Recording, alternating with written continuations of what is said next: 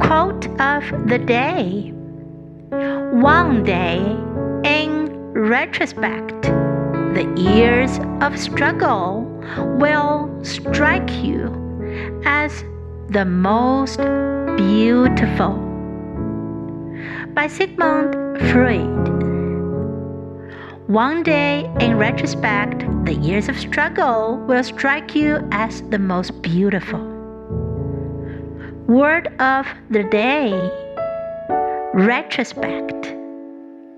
Retrospect.